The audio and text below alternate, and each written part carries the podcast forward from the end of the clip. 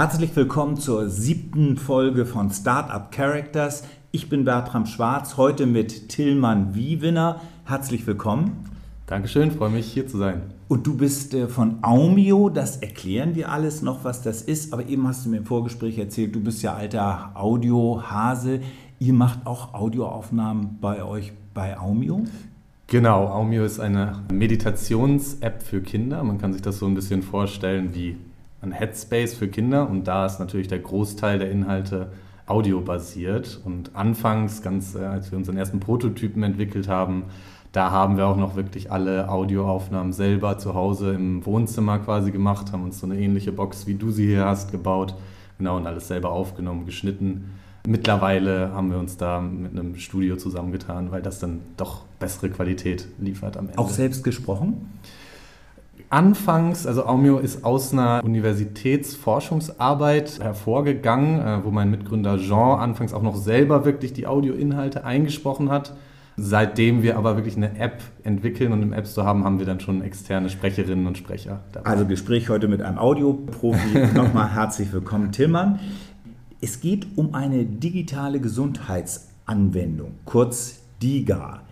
Das musst du bitte einmal kurz erklären. Genau, und da vielleicht ist es ganz gut, dass wir frühzeitig darüber sprechen, damit ich da ein Missverständnis vielleicht schnell ausräumen kann schon. Denn Aumio ist tatsächlich keine DIGA oh. aktuell. Ähm, genau, DIGAs sind ja die sogenannten Apps auf Rezept, genau, gesetzliche Neuerung im deutschen Gesundheitsmarkt, dass Ärztinnen und Ärzte und auch Psychotherapierende zum Beispiel jetzt wirklich Apps wie Medikamente verschreiben können. Und um verschreibbar zu werden, muss man eine DIGA werden, eine digitale Gesundheitsanwendung. Dafür muss man ein Medizinprodukt sein und einen Prozess durchlaufen, um sich dort registrieren zu lassen.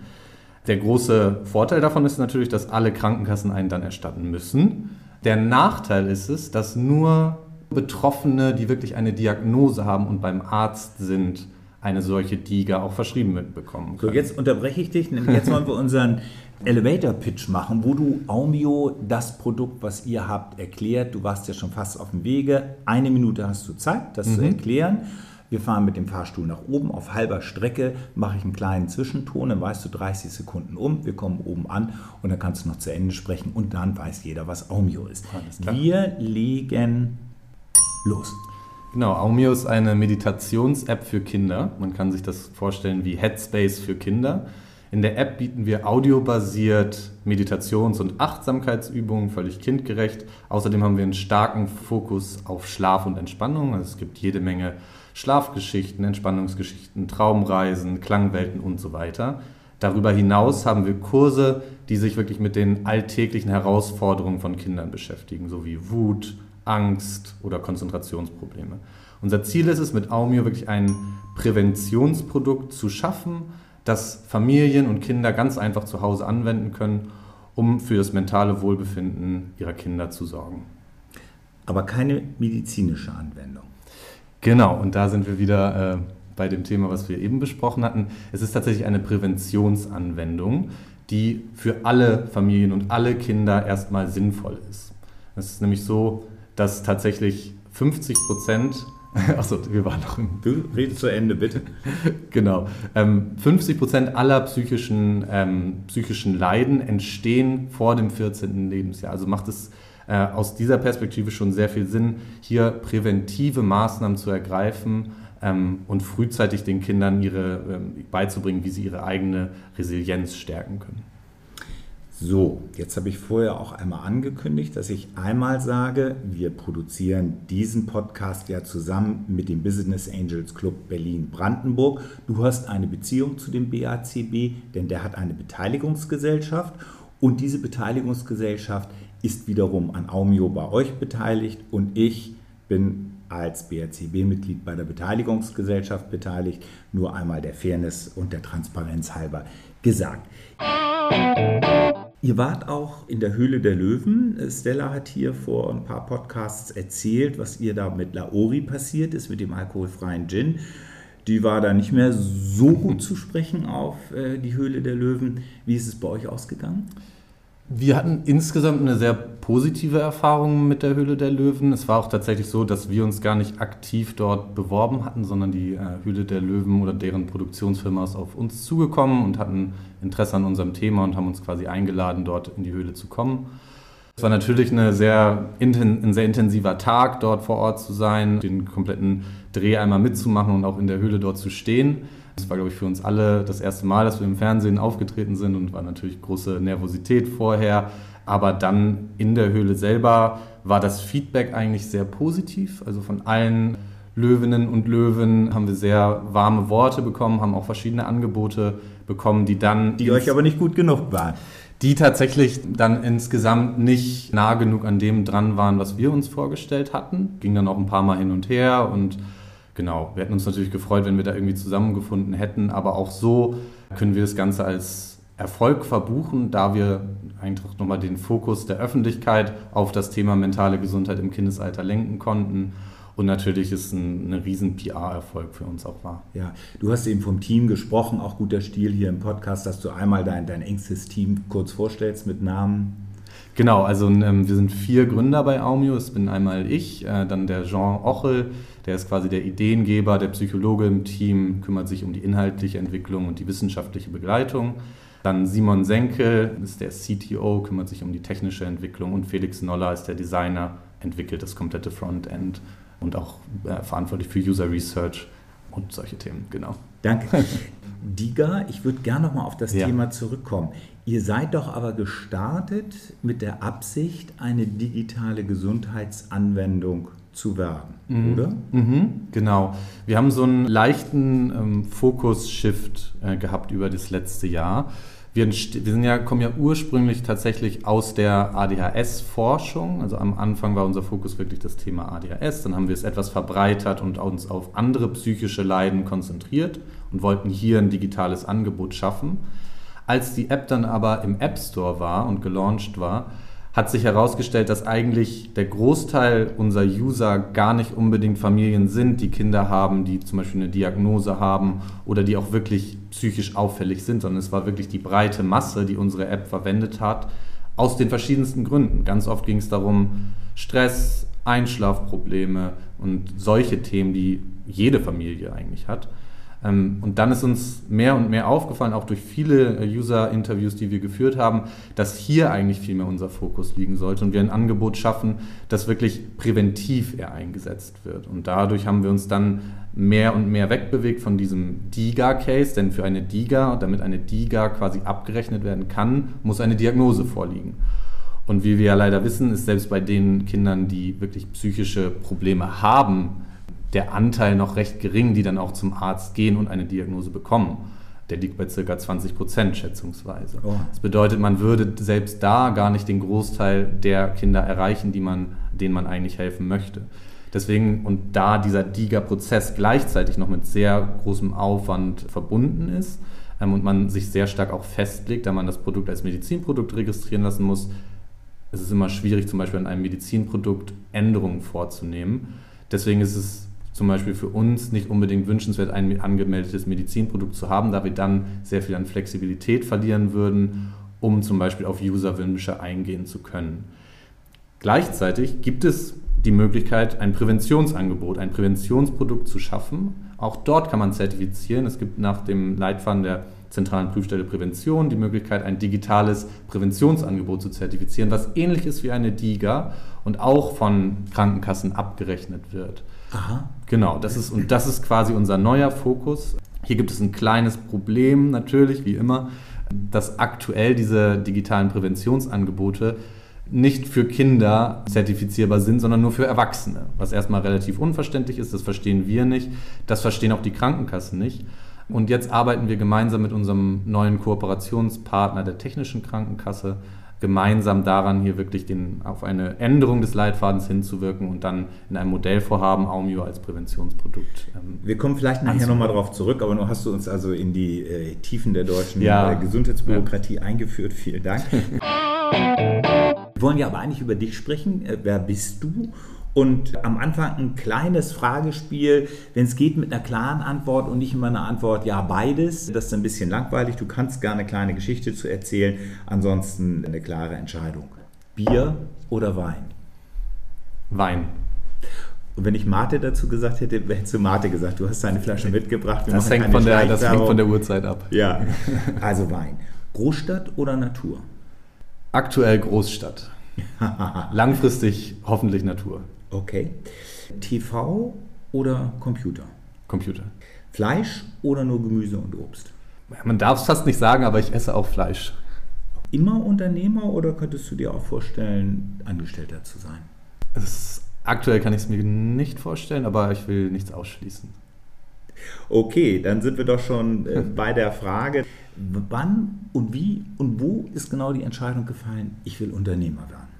Ich glaube, das war ein, ich würde es eher als Prozess beschreiben. Also ich glaube, es gab nicht diesen einen Moment, wo es dann klar war, sondern vielleicht, genau, es war so ein bisschen äh, ein Prozess über meine, über meine Angestelltenverhältnisse hinweg, wo sich mehr und mehr für mich herauskristallisiert hat, dass ich gern selber gründen würde.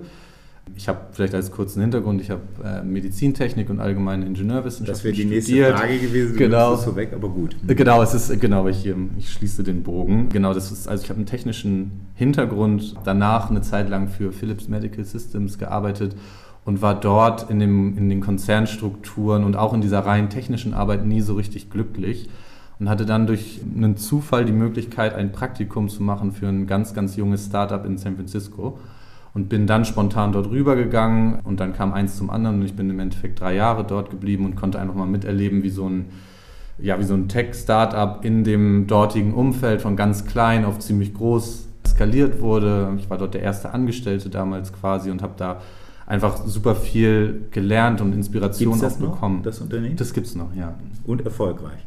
Ja, immer noch erfolgreich. Auch mittlerweile mit äh, Büro hier in Berlin, ähm, Delhi.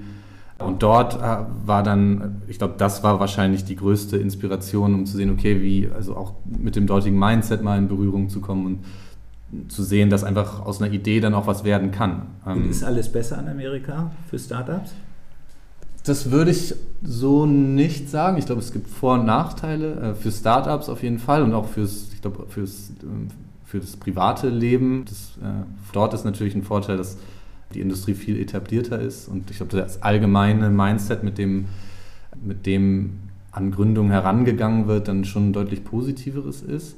Auf der anderen Seite stehen dort für Early-Stage-Startups, zum Beispiel wie wir damals waren, weniger von diesen öffentlichen Fördermitteln zur Verfügung, von denen wir zum Beispiel hier in Berlin ganz stark profitiert haben, ganz am Anfang, gerade auch als Ausgründung aus einer Universität.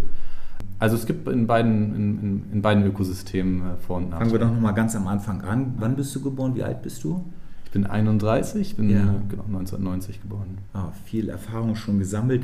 Erzähl doch mal, woher du kommst. Du hast du jetzt eben bist schon mitten mhm. reingesprungen mhm. in deine Biografie, dass du dann auch gearbeitet hast. Aber wo bist du aufgewachsen und äh, Schule und Studium. Mhm. Ich bin aufgewachsen in der Lüneburger Heide. Ich oh, weiß nicht, ob das schön, ja, ich bin aus Schleswig-Holstein. Okay, ja, genau, es ist ähm, in der Nähe von, von Hamburg in einem kleinen Dorf aufgewachsen, dort auch zur Schule gegangen in der Wie Nähe. Wie heißt das Dorf? Schätzendorf. Schätzendorf, nee, das kenne ich tatsächlich. Ja, das ist tatsächlich 300 Einwohner oder oh, ja. also es ist wirklich sehr klein. Ach, deswegen auch, als ich eben fragte Stadt oder Natur, hast du doch ganz schön lange überlegt und genau, zieht ja. sich dann irgendwann wieder zurück in die Natur. Ich kann es mir okay. zumindest gut vorstellen. Ja. ja. Also ich, ähm, ja, es war, ich, ich habe da gute Erinnerungen dran. Genau dort ganz, äh, ganz normal aufs Gymnasium gegangen. Danach habe ich dann allgemeine Ingenieurwissenschaften studiert ähm, an der TU in Hamburg und in, dann mit Auslandsaufenthalten in Istanbul und Sao Paulo. Dort den Abschluss dann in, in, mit, einem, mit einem Fokus aufs Thema Medizintechnik gemacht.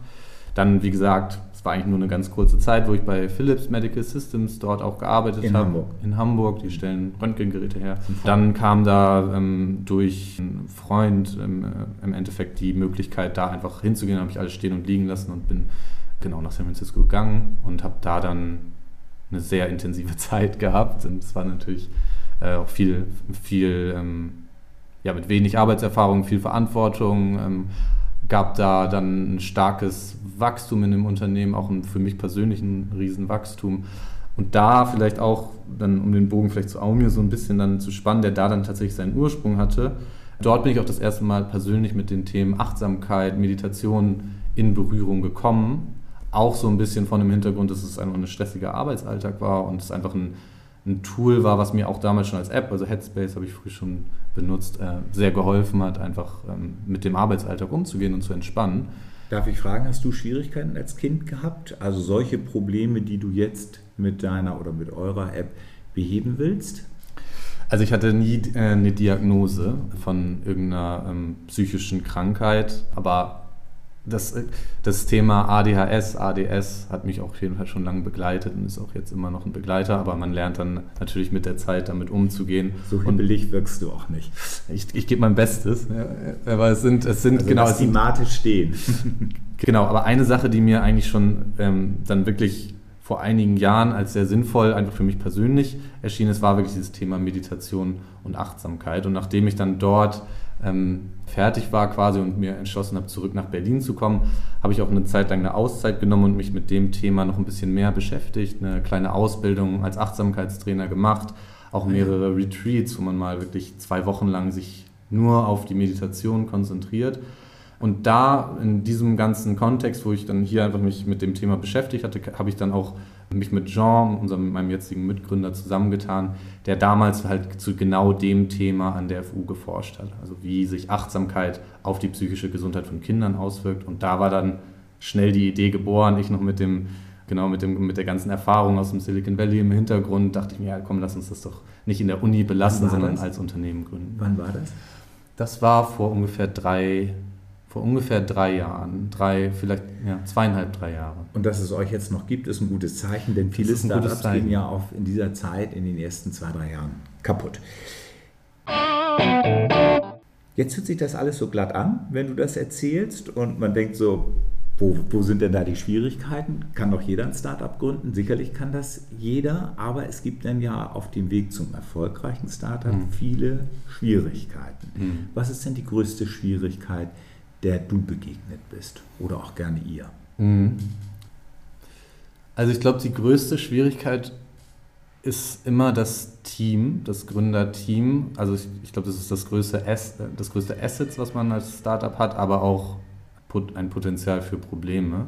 Und wir haben, glaube ich, viel Zeit damit verbracht, das richtige Team zusammenzustellen. Im also Jean und ihr und du, ihr seid Freunde genau. und kanntet euch. Und dann, wie habt ihr die anderen beiden gefunden? Genau, die anderen beiden sind dann im Laufe des nächsten Jahres dazu gestoßen. Jean kannte ich schon tatsächlich auch lange und ich würde auch sagen, es ist sehr wichtig, dass man seine Mitgründer auf die eine oder andere Art und Weise schon länger kennt und einschätzen kann. Ähm, da ist, man sagt immer, ein Startup zusammengründen ist wie eine Ehe gemeinsam eingehen und das ist tatsächlich, glaube ich, nicht übertrieben. Also die Zeit, die man gemeinsam verbringt, die Konflikte, die man gemeinsam lösen muss, ich glaube, da ist es sehr, sehr, sehr wichtig, dass man eine gute Streit- und Diskussionskultur hat. Und da ist die Auswahl der Leute am Anfang, glaube ich, sehr entscheidend. Bei uns war es so, dass, dass ich mit Jean mich zusammengetan habe und wir uns entschlossen hatten, dass wir das Ganze als, äh, als Unternehmen ausgründen möchten, sind mir schnell ein paar Leute aus meiner, mit denen ich vorher schon zusammengearbeitet habe, in den Kopf gekommen. Der eine ist Simon Senkel, der jetzt auch unser Mitgründer ist, der war für das Startup, für das ich in San Francisco gearbeitet habe, schon der Head of Engineering und Data Science. Also er hat dort schon das Engineering-Team geleitet. Okay. Genau, aber er ist, er ist auch Berliner, aber wir sind quasi zeitgleich dort rübergegangen und haben dann dort drei Jahre zusammen fast gearbeitet. Das heißt, ich wusste erstens sehr genau, dass er das technisch alles drauf hat und auch, dass er ein super Typ ist, mit dem ich sehr gut zusammenarbeiten kann. So ist die, der Kontakt zu Simon zustande gekommen, der dann, äh, der war witzigerweise gerade auf Weltreise, als wir ihn dann gefragt haben, ob er nicht äh, kommen möchte. Hat eine Weltreise mit äh, auf dem Fahrrad gemacht ja. und die hat er dann relativ spontan abgebrochen und ist dann doch noch schnell zurückgekommen. Genau, dann doch mit dem Flugzeug, nicht mit dem ja. Fahrrad. Genau, und der vierte äh, Mitgründer ist Felix, der auch, der kommt auch der Kontakt tatsächlich durch die Zeit in San Francisco zustande. Er hat dort als Designer für eine, als Freelancer quasi gearbeitet für das Unternehmen dort und hat danach für Method in London gearbeitet. Das ist eine sehr renommierte Designagentur und hat sich da auf das Thema ko-kreative Designprozesse mit Kindern und Familien spezialisiert. Also hat da schon mehrere Projekte genau mit diesem Fokus durchgeführt. Wie kann man Kinder in die Produktentwicklung bei digitalen Produkten mit einbinden? Und es war eigentlich am Anfang, dachte ich, okay, ich würde einfach gerne mal mit ihm sprechen und seinen Rat äh, einholen zu dem Vorhaben, was wir haben. Und nachdem wir dann ein paar Mal telefoniert hatten, war er so begeistert von dem Projekt, dass er dann auch quasi auch alles stehen und liegen lassen hat, aus London wieder nach Berlin gekommen ist. Du hast eben über Konflikte hat. gesprochen im, im Team. Das ist ja, sagen alle Start-Upper, total wichtig, dass man mit denen umgehen kann, denn die gibt es immer im Gründungsteam. Wie macht ihr das? Habt ihr da eine Methode, die du vielleicht verraten magst? Also ich glaube, es gibt nicht die eine Methode aus dem Lehrbuch, die man anwenden kann, um Konflikte dort zu lösen. Ich glaube, es ist deswegen sage ich, das Wichtigste ist, ist dass, es, dass man menschlich irgendwie auf einer Wellenlänge ist und dass man auch vorher schon mal probiert hat oder dass man einfach schon eine, ich glaube, eine, eine Historie an Konfliktlösung, sage ich mal so, gemeinsam hat und weiß, wie die anderen reagieren. Und da ist es, glaube ich, sehr wichtig. Ich glaube, wir haben eine ganz gute Mischung aus Leuten, die die eine gewisse Emotionalität reinbringen und das Ganze auch mal voran, voran pushen können durch diese Emotionalität und andere, die sehr ruhig sind, die, eine, die ausgeglichen sind und eine, in der Diskussionskultur auf, sag ich mal, auf eine, auf eine einheitliche äh, Lösung drängen und ich glaube, diese Ausgeglichenheit ist sehr wichtig. Bei uns natürlich mit vier Gründern macht es bestimmt auch teilweise nicht einfacher, Lösungen zu finden und auch Diskussionen zu führen.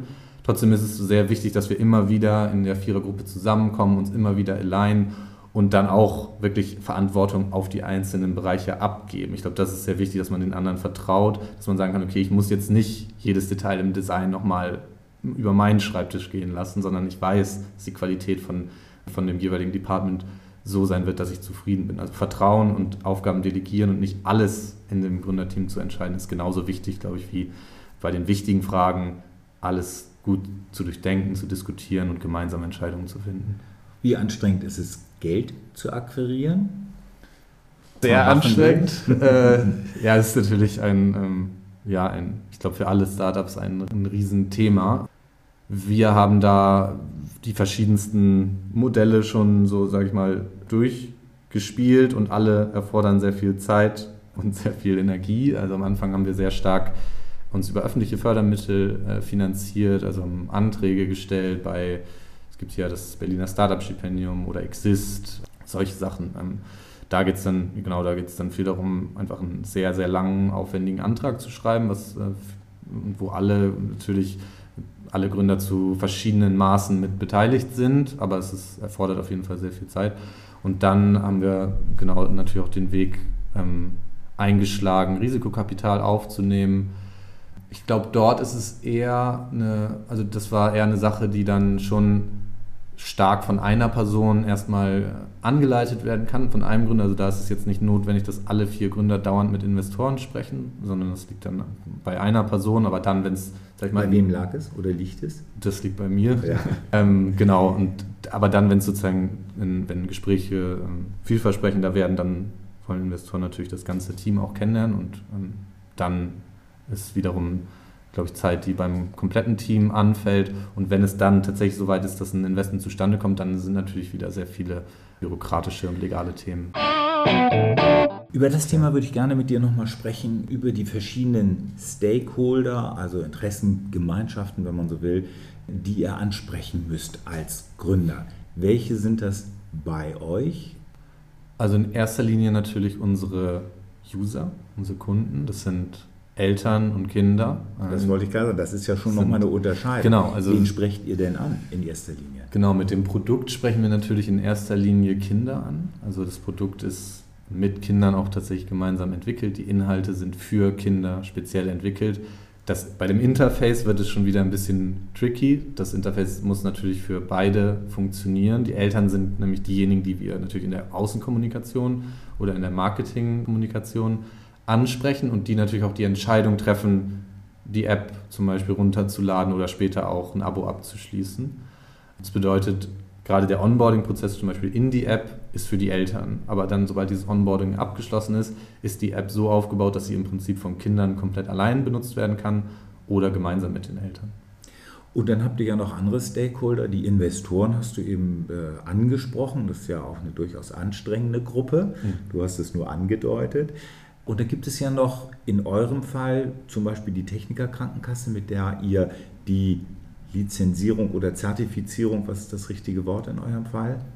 Genau, es ist eine Zertifizierung als Präventionsprodukt. Also mit der Zertifizierung, seid ihr denn da fachlich fähig genug, mit den Krankenkassen zu reden? Also ich stelle mir die als Behördenmoloch vor, um es mal klar zu sagen.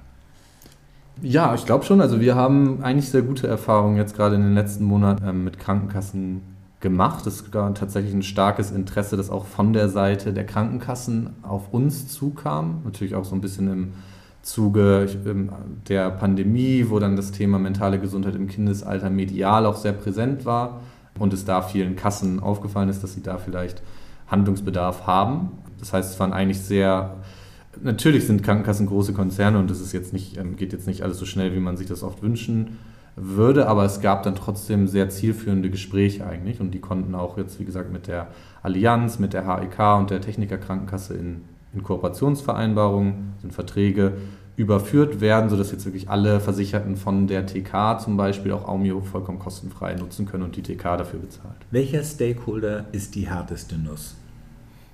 Hm, ich würde sagen, die Familien.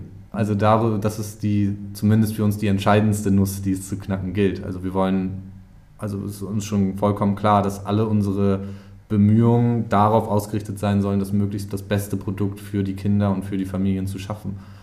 Und dort, glaube ich, sind wir noch nicht am Ziel. Ich glaube, wir haben schon ein sehr gutes Produkt am Markt, aber das ist auf jeden Fall die Nuss, die, ist, äh, die für uns am wichtigsten ist zu knacken. Du hast eben aus deiner Zeit in San Francisco erzählt, das ist ja nun eine, ein Produkt, was sehr sprachlich basiert ist. Wie skalierbar, eine Lieblingsfrage von mhm. Investoren, ist denn das also in andere Sprachen? Ich glaube, es ist sehr gut skalierbar. Genau wie, wie du schon sagtest, es ist, es ist natürlich ein gewisser Aufwand, äh, die Inhalte zu übersetzen, aufzunehmen in einer anderen Sprache und dann äh, Markt ähm, zu launchen. Aber auf der anderen Seite ist es auch sehr einfach, eine App einfach in, in, einem, anderen, in einem anderen App Store in einem anderen Land zu launchen. Das haben wir jetzt zum Beispiel mit dem englischen und amerikanischen Markt auch schon durch. Wir haben sämtliche Inhalte auf Englisch hier aufgenommen, okay. äh, mit englischen Sprecherinnen und Sprechern, alles übersetzt und dann quasi eine englische Version der App im UK und US App Store gelauncht. Und das ist dann wiederum sehr einfach. Also das sind ein paar Klicks und dann ist die App dort auch verfügbar. Nichtsdestotrotz gibt es natürlich viele Herausforderungen, den die, auf die Einzel Kulturelle kulturellen Eigenheiten der einzelnen Märkte einzugehen. Aber insofern ist, glaube ich, eine App erstmal recht gut skalierbar international. Jetzt wollen wir noch mal klären mit einem Elevator Pitch. Wir gehen schon aufs Ende zu, äh, welche Aufgabe du genau hast bei Aumeo und warum du genau der Richtige bist. Ich gebe dir noch mal eine Minute. Die fängt jetzt an. Was ist deine genaue Aufgabe bei Aumeo? Genau, ich kümmere mich bei Aumio um die administrativen Themen sowie Finanzierung und Buchhaltung und all dieser Kram, der äh, rund um das Produkt anfällt. Und außerdem kümmere ich mich um die Themen Partnerschaften und Marketing und PR. Ich habe, glaube ich, durch meine Erfahrung in San Francisco ganz, eine ganz gute Vorstellung davon, was es bedeutet, ein Unternehmen von ziemlich klein auf, auf relativ groß mit Risikokapital aufzubauen und dort und ich glaube, dort, äh, das sind wahrscheinlich die, ähm, die Stärken, die ich dann auch mit reinbringe. Also dort eine gewisse Vorerfahrung einfach gesammelt zu haben und die hier wieder einsetzen zu können. Und deswegen bist du genau der Richtige? Oder warum bist du genau der Richtige? Gut, ich glaube, ich habe äh, meine persönliche Erfahrung mit der Thematik, ähm, die Achtsamkeits- und Meditationsthematik, die für mich selber sehr prägend war. Ähm, und genau, das sind wir schon weit drüber. Ich mache mal so, das hattest du schon erklärt. Vielen Dank. Die Frage, die ganz zum Schluss kommt, nein, die zweitletzte Frage, was treibt dich an als Unternehmer? Genau, ich glaube, was mich dazu bewogen hat, in die Selbstständigkeit auch zu gehen und auch bei der Auswahl des Themas, mit dem wir uns ausgegründet haben, sehr sorgfältig zu sein, ist so ein bisschen die Tatsache, dass ich glaube, ab einem gewissen Punkt ist der Alltag, äh, der Gründeralltag und auch wirklich die, die Herausforderungen, die tagtäglich auf einen zukommen, sind hoch. Und der Stress und der Druck und die, auch die, die negativen Erfahrungen, die man teilweise tagtäglich hat, sind auf jeden Fall da. Und ich glaube, wenn es nicht diesen Drive gäbe, dass man sich irgendwie, irgendwie sicher ist, okay, die Idee, an der wir arbeiten, die ist sinnvoll und wir helfen hier Menschen mit, dann wäre es für mich persönlich, glaube ich, schwer, mich ab einem gewissen Punkt zu motivieren und Frustrationen immer wieder hinzunehmen und immer wieder morgens aufzustehen und weiterzumachen. at the core von dem, was wir machen. Wir wollen Kindern helfen, wir wollen Familien helfen und das ist das, was, glaube ich, auch jeden Einzelnen bei uns im Team antreibt. So, nun gibt es vielleicht den einen oder anderen Hörer, der zu dir Kontakt aufnehmen will. Wie kann er das machen? Am einfachsten über E-Mail, äh, tillmann.aumio.de. Ähm, freue mich über jede E-Mail, die kommt. Oder ansonsten kann man mich auch über LinkedIn finden, Tillmann Wievener eingeben. Ähm, den Namen gibt es nicht so oft. Das stimmt. Tillmann, vielen Dank für diese Einsichten in dein Geschäft und äh, in dein Leben. Alles Gute. Vielen Dank. Ähm, dir auch alles Gute.